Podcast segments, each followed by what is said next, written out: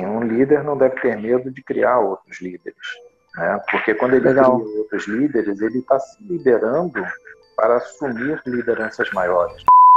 Sejam bem-vindos e bem-vindas. Eu sou o Rodrigo Oliveira. Eu sou a Raíssa Sintra. E está começando o B-Commerce Cast, o podcast que veio para ajudar lojistas comuns venderem usando as técnicas do Vale do Silício.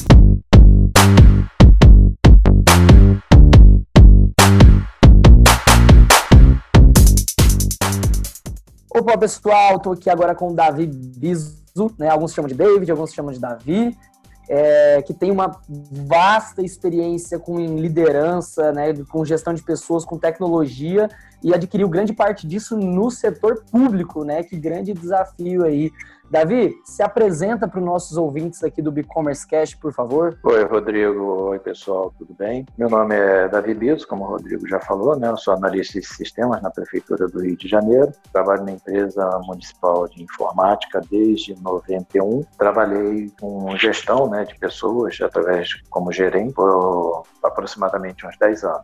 Eu fui gerente de segurança da informação e logo depois eu passei a assumir gerências mais próximas da parte de prospecção de tecnologia, né, de pesquisa e desenvolvimento. Trabalhei no centro de operações da prefeitura durante uns três ou quatro anos, na época da, das Olimpíadas e da Copa do Mundo. Que época boa para se estar no, num cargo como esse, né, de liderança, em plena Copa do Mundo, não é verdade? Sim, foi legal porque nós tivemos que desenvolver muitos procedimentos, né, muitas ferramentas hum. também para poder gerenciar a vida da cidade durante esse momento, né? Que ia ter muita gente dentro da cidade. Com certeza. Durante um tempo, eu fiquei lotado no aeroporto internacional do Rio de Janeiro, lá no Galeão, que era por onde entravam os atletas para as Olimpíadas. Então, eu fiquei lotado lá no centro de comando deles para acompanhar né, a chegada dos voos e monitorar né, a cidade do ponto de vista deles. Uhum eles informações do que estava acontecendo na cidade, né, para definir as melhores rotas para que os atletas pudessem chegar até os locais de hospedagem e de execução das provas, né, e também na saída, né. Mas foi legal o período porque a gente teve que desenvolver muitas ferramentas novas e muita coisa usando inteligência, usando os dados que o centro de operações consegue obter da cidade, os sensores, por exemplo, integração com o Waze, a parte de pluviômetros, a parte, toda essa parte de trânsito também, né? Como, é, uhum. interação, integração junto com as com as polícias, Corpo de Bombeiros, Polícia Federal, quer dizer, um grupo muito grande de pessoas que atuou de forma coordenada né, e de esferas governamentais diferentes também. Né? Pessoal, eu convidei o, o Davi para falar com a gente aqui hoje, é, por indicação da Cris, que foi de um podcast anterior. Para quem está chegando agora, eu vou colocar o link aqui embaixo também. Ela me passou ele justamente por ele ser um caso muito muito peculiar, né? Um cara que desenvolveu grandes habilidades aí de liderança, né? Trabalhando é, numa parte de tecnologia, desenvolveu grandes habilidades de liderança, lidando com momentos de extrema pressão no servidor público, né, Davi? Então, eu acho que assim, você com certeza tem muito conteúdo para agregar com a gente. Então, eu queria que você me contasse um pouco, cara, de como foi que desenvolveu o Davi líder, né? Quais foram os grandes desafios, se houve um momento de virada de chave, uma experiência que desenvolveu você como uma pessoa de liderança, estando atuando no servidor público e também com seus projetos pessoais que você mencionou que tem, não é mesmo? Então, Rodrigo, é, na verdade, as coisas começaram quando eu vim trabalhar como estagiário na prefeitura em 91. Tá? É, eu vim trabalhar como estagiário em 91 na parte de suporte técnico, né, na área de informática, informática em geral, né, naquela época uhum. informática era algo que ainda estava nascendo, né. Certo. Na verdade, eu vim trabalhar na parte que lidava com o computador de grande porte da prefeitura, né, o mainframe. E uhum. a parte de comunicação de dados, que usavam aqueles modems de 2.400 pounds, né. É uma coisa uhum. dá para comparar com o que a gente tem hoje. Depois eu fui contratado como, como digitador, né, depois programador. E em 97, minha ex-mulher, né, ela engravidou e o meu filho estava a caminho. Até aquele momento eu ainda não tinha nada relativo à liderança, cargo, nada disso. Né? Era simplesmente um técnico. E no meio da gravidez eu parei e pensei, poxa, eu não posso ficar sendo um técnico o resto da minha vida porque eu tenho que evoluir, né? Meu filho está chegando, eu tenho que evoluir de alguma maneira, tenho que correr atrás de ter um contrato de trabalho mais estável também, né? E a partir daquele momento eu comecei a estudar muito para o concurso da prefeitura, aí passei no concurso da prefeitura e comecei a mudar o meu perfil, né, de simplesmente um técnico que resolvia problemas, para começar a trabalhar mais a questão de trabalho em grupo, né, e tentar organizar o trabalho das equipes onde eu, da equipe onde eu trabalhava, né. Então, naquele momento eu comecei a assumir mais um papel de uma pessoa de referência dentro da equipe. E isso acabou levando naturalmente a eu começar a assumir como se fosse um cargo de chefe daquela equipe, que naquela época não tinha um chefe, né? Então, comecei a ser chamado para dar conta, né, do trabalho que estava sendo feito pelas pessoas que trabalhavam junto comigo no mesmo nível hierárquico. Foi criado um cargo e aí eu passei a ser o coordenador do núcleo de utilitários básicos naquela época, né? Isso foi mais ou menos em 99. Por causa disso, eu tive que começar a aprender a delegar, começar a aprender a, a organizar os projetos, né, organizar as tarefas que eu, que eu tinha que delegar para as pessoas que trabalhavam comigo, né, uh, divulgar o trabalho que a equipe fazia. E fui aos poucos eu fui aprendendo, né, sozinho mesmo, lendo, e muitas vezes observando outras pessoas que eu considerava como modelos né, de, de líderes, né, modelos de pessoas que conduziam né, outras pessoas para um objetivo, né, para, para a conclusão na, da melhor forma de algum objetivo. Né. Legal, Davi. Algumas coisas que você citou, acho que vale a pena eu, eu comentar, que a primeira foi que é, não existia nem o cargo de líder do que você estava fazendo, né? É, você começou a agir como aquele cargo e eventualmente você se tornou ele. É, na verdade existia uma gerência, embaixo dessa gerência existiam grupos de funcionários né? mas cada grupo não tinha um responsável por cada grupo, era tudo gerenciado, digamos assim, pelo gerente que estava acima da gente. E eu, dentro desse grupo, comecei a tomar conta do grupo, né? a organizar os trabalhos, né? a documentar o que era feito e a prestar contas disso, é que o pessoal percebeu que valeria a pena é, transformar aquilo num, vamos dizer assim, numa caixinha dentro da estrutura, né? É, acho que é muito aquela questão, aquela máxima, né, de que quando você quer ser visto como alguma coisa, é, você não tem que esperar ser aquela coisa para agir como tal, né? Você tem que começar a agir antes. Então, se você quer, quer ser um líder em algum momento, você tem que agir como um líder antes de ser líder, correto? Sim, e, e aproveitar as oportunidades também, né? Com certeza, eu, né? Eu, até aquele momento, era um coordenador, que normalmente é um cargo vinculado a pessoas de ensino médio hoje, né? A primeira vez que eu assumi um cargo de gerente, né? Isso aconteceu porque houve um problema com o gerente de segurança da informação pediram a cabeça dele, digamos assim, e eu fui chamado pela diretora na época, né?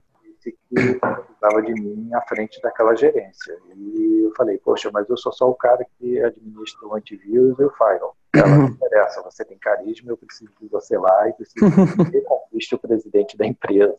Aí eu falei, ah, tá bom, reconquistar o presidente da empresa, que naquela época era considerado uma pessoa muito, muito, muito ruim em convivência. Tá bom, o que, que eu tenho que fazer? Ela não interessa, você tem carta branca para entrar na sala dele e fazer o que for necessário. Falei, ah, tá. Caraca, que legal. Então você acabou ganhando um, uma moral grandíssima aí, né? Então foi, foi, deve ter sido muito da hora essa, esse momento aí. É, foi assustador também, né? Mas. Um mix é... de, de medo com, com coragem, né? Coragem não é falta de medo, né? É agir com medo mesmo. É. Eu sempre, sempre escuto muito isso. Que legal, Davi. Você tem alguma dica para, por exemplo, você citou sobre delegar é, eu acho que delegar, eu mesmo já passei por essa dificuldade, né? Muitas vezes o empreendedor, ele tem, empreendedor, a pessoa que trabalha com, com alguma coisa que está sendo promovida, enfim, atividades que gosta de fazer, né? O meu background, por exemplo, é de marketing.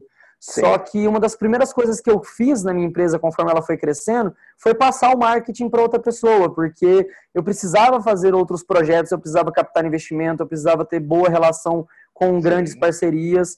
É, que dicas você pode dar para alguém que, por mais que goste muito de uma atividade, precisa delegar ela? Se reorganizar, né? E começar a pensar um pouquinho fora do padrão que a pessoa está acostumada, né? Foi o que eu falei. Eu trabalhei muito tempo como técnico de suporte. E uma das características de um técnico de suporte, é, muitas vezes, é o individualismo, né? É o problema e resolver ele de início ao fim sozinho, né? E não confiar muito que outra pessoa possa resolver o problema. Uhum. Né? E isso acontecia muito comigo, porque no início que eu comecei a gerenciar né, as equipes, eu ainda tinha muito dessa coisa incrustada dentro de mim, e muitas vezes eu olhava para um problema, sabia que eu era capaz de resolver aquele problema em um dia, e sabia que se eu passasse para um outro técnico menos experiente, ele ia levar dois, três dias para resolver. Então você fica naquela ânsia de você mesmo resolver porque é mais rápido. Não é bom, porque você se sobrecarrega e você não dá a oportunidade do outro aprender e se desenvolver a ponto de que ele seja capaz também de resolver tão rápido quanto você. E... É um papel de, de criar pessoas, né? de, de, de replicar suas próprias habilidades, não é mesmo? Sim, um líder não deve ter medo de criar outros líderes. Né? Porque quando ele Legal. cria outros líderes, ele está se liderando para assumir lideranças maiores, né? lideranças mais altas, né? de grupos maiores. Você tem que imaginar o seguinte: como, como é que você vai subir na carreira né? se você é indispensável naquela posição? Se você é o melhor técnico que tem dentro da empresa, como é que você vai virar gerente? Ninguém então, vai querer é perder você, você como técnico, né? Exato. Então, o ideal é que você tenha um técnico. Hum, legal, eu nunca tinha olhado por esse lado. Para que ele possa ocupar a sua posição de forma que você fique livre para que você possa subir também. Questão de quase como se fosse de evolução. Então, uhum. é, uma das coisas que a gente vê muito em cursos de liderança, né? Eu participei do curso Líderes do Futuro em São Paulo e uma das coisas que você aprende muito é que um dos principais papéis de um líder é formar novos líderes.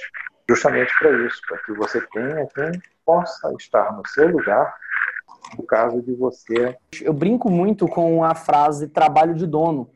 É, é, tem trabalho que é trabalho que só o dono consegue fazer, que está geralmente relacionado a crescer, a expansão, e que geralmente esse tipo de trabalho não dá para delegar. Só que o ideal é que você tenha delegado outro tipo de trabalho para que esse consiga acontecer com, com eficácia, né?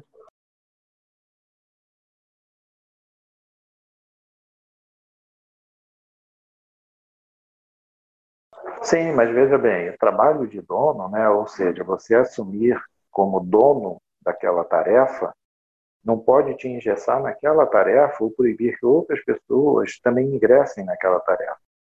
É, vou Entendi. dizer o seguinte: é, se você for olhar empresas familiares, muitas empresas familiares elas acabam falindo quando o patriarca daquela empresa morre Caraca. e eles assumem. Por quê? Ah. Porque o patriarca, ele, quando ele montou a empresa, ele tem aquela vontade de fazer aquilo realmente dar certo. Aquilo dali é como se fosse um filho para ele, né?